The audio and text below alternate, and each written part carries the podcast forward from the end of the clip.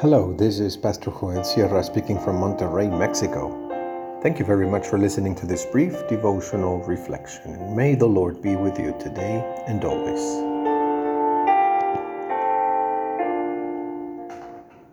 Success and fruit. Gospel of Mark, chapter 10, verses 32 through 34 in the New International Version. They were on their way up to Jerusalem, with Jesus leading the way, and the disciples were astonished, while those who followed were afraid. Again, he took the twelve aside and told them what was going to happen to him. We are going up to Jerusalem, he said, and the Son of Man will be delivered over to the chief priests and the teachers of the law.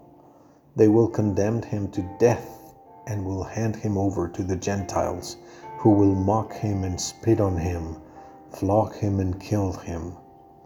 Three days later, he will rise.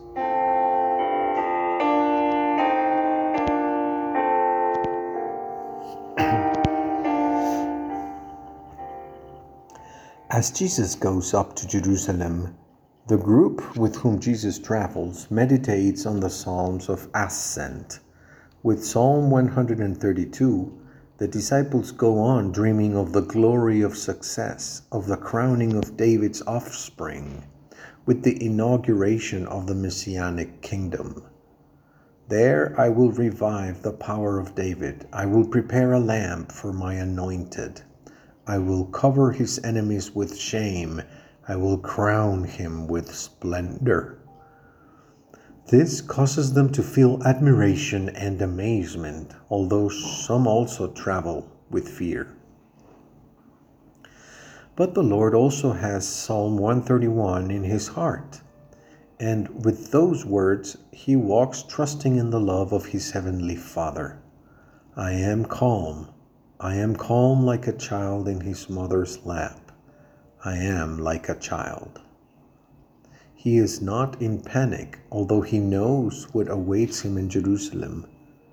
And for the, fir- for the third time, he announces to his disciples what is going to happen to him there. So there are different motivations in the travelers that make up that group.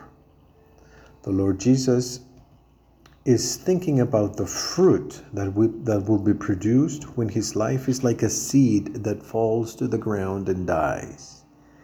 And the disciples are thinking about the success that awaits them when they arrive with the Son of David to occupy his throne.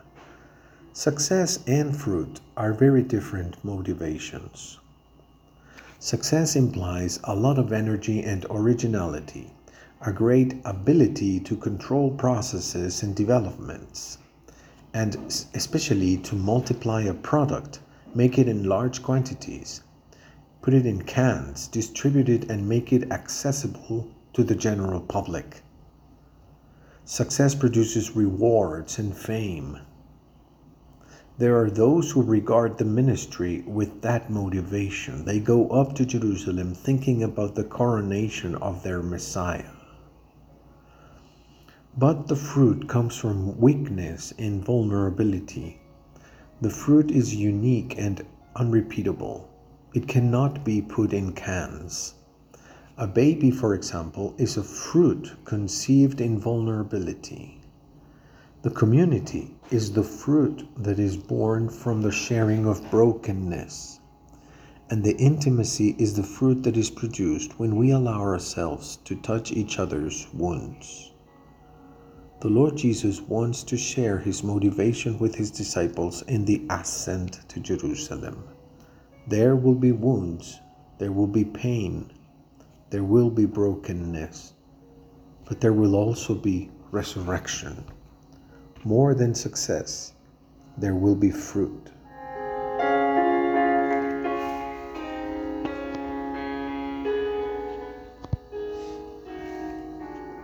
Let's pray. Lord, share with us your motivation to continue walking on this path. Amen.